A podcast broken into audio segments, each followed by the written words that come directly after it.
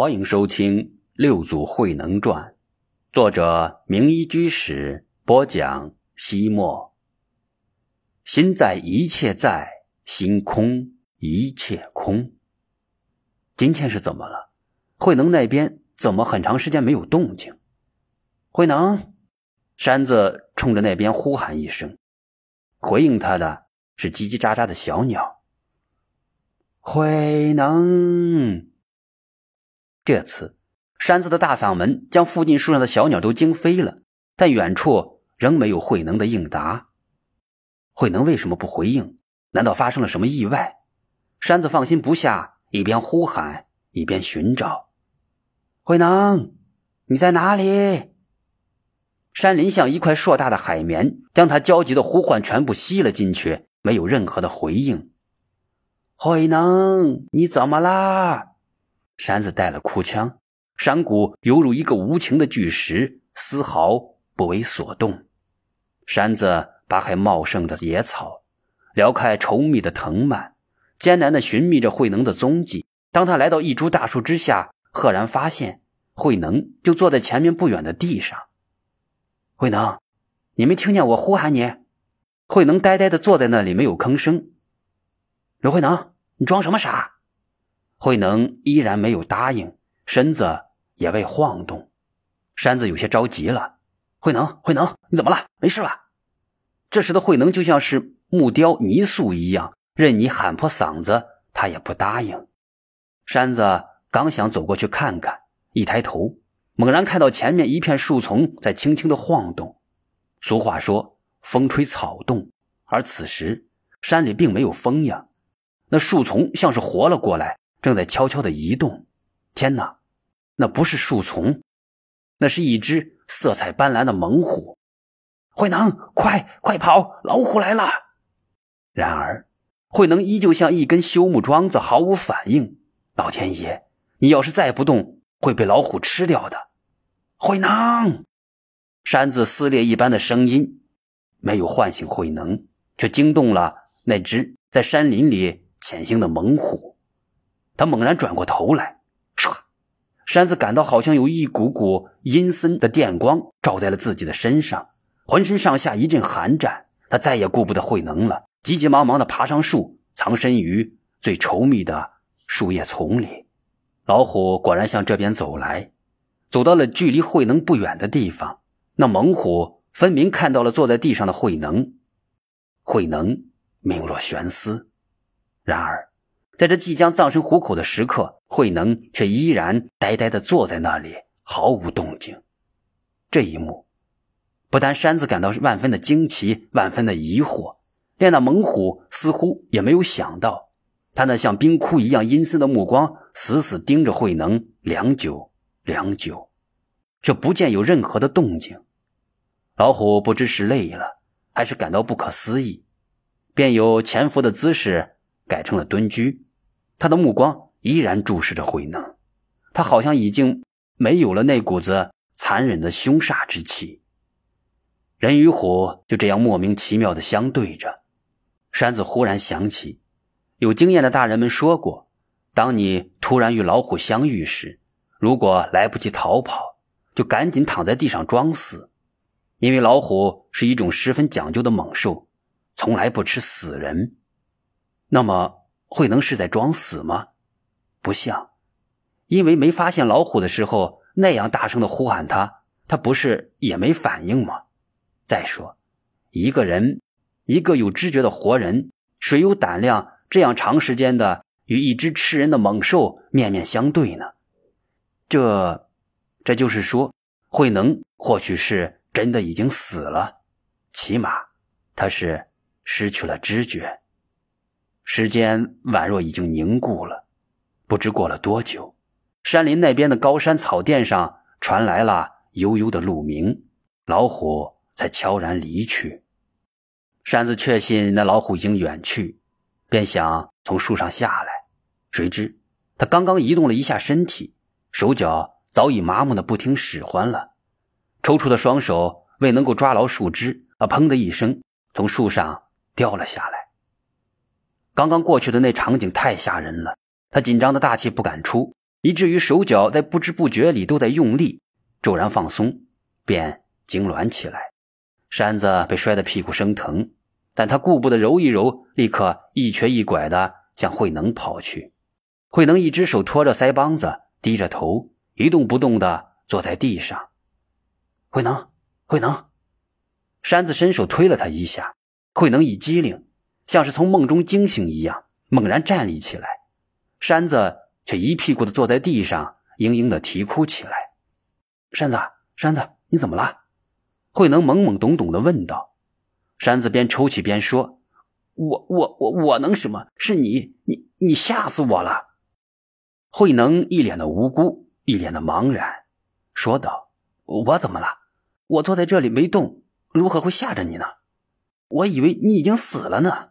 胡说，我这不是好好的吗？那那你那会儿怎么回事？是睡着了还是昏迷了？喊也喊不醒，叫也叫不应。我坐在这里想事情呢。”慧能十分平静地说：“什么？”山子不仅跳了起来。他无论如何也没想到。事情竟是这样，你坐在这里一动不动，一直在想事情吗？是啊，难道有什么不对劲的地方吗？不是有什么不对劲的地方，而是所有的地方都不对劲。山子说道：“慧能，我喊了你几十声，你为什么不答应？”我没听见。慧能说道：“什么？你没听见？”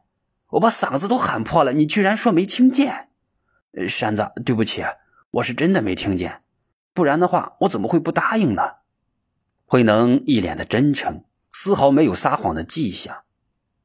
那好，那好，就算没听见我的呼喊，那么刚才那只大老虎，你总应该能看得见吧？老虎在哪里呀？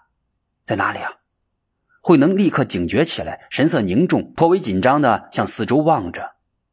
然而，他问山子：“老虎在哪里？我怎么没看见？”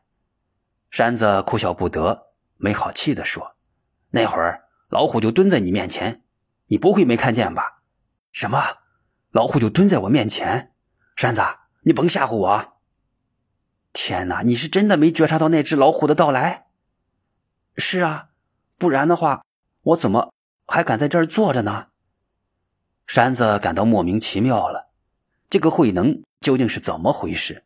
于是问他：“你没听见，也没看见，你的心在哪里？是不是丢了魂了？”闻听此言，慧能也一愣，自言自语的说：“我的心，我的心……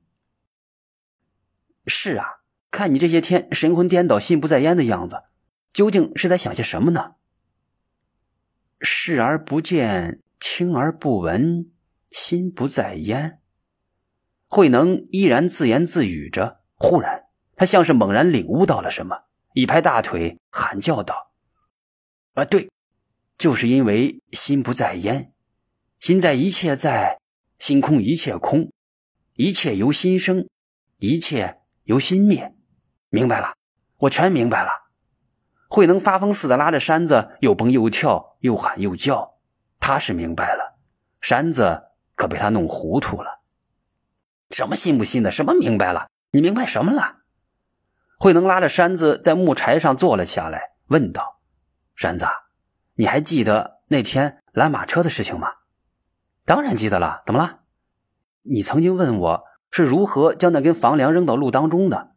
现在我告诉你，那会儿我心里只是想着怎样才能够使疯狂奔驰的马车停下来，压根儿。”就没有想是不是能够搬动那根房梁，因为我的意识里丝毫没有房梁很重的概念，所以就轻而易举的将它抱了起来。可是后来你却无论如何也搬不动了呀。对呀，因为后来在搬动时，我们心里会不自觉的想一想，这个家伙有多重，我能搬得动它吗？心里有了这根沉重的房梁，所以就再也搬不起来了。山子直摇头说道：“人急的时候潜力会猛增，你那肯定是一股子急劲儿吧？就算是急劲儿，可急劲儿从哪里来呀？总不是外来的吧？所以还是心的力量。山子听不懂，也不想听，嘲弄的问道：“感情你那会儿是在想这个问题啊？”慧能却一脸严肃认真：“对呀，正是因为我的心都在这件事情上，所以对吃人的老虎视而不见，对你的呼喊听而不闻。由此可见，心是一切事情的主宰。”山子才不管他什么心不心的呢，咕哝了说一句“神经病”，便扬长而去了。慧能没在意，依然陶醉在自己的发现里，因为有了这个发现，他原来的许多疑惑豁然开朗了，明白贯通了。例如三年前母亲的突然得病，与后来的不药而愈，都是心的作用；再比如生活的甘苦，也是。心在分别，心在体验，心在确定。日子富裕的人固然可以享受大鱼大肉的美味，然而菜根粗粮却也有着独特的清香。关键是心的体验。安享闲逸可以品味清风明月，而深山采柴在劳累的同时，也可以领略到小鸟鸣啼。野花飘香，所有的这一切，关键是心的转换。而心是主观的，是可以自己做主的。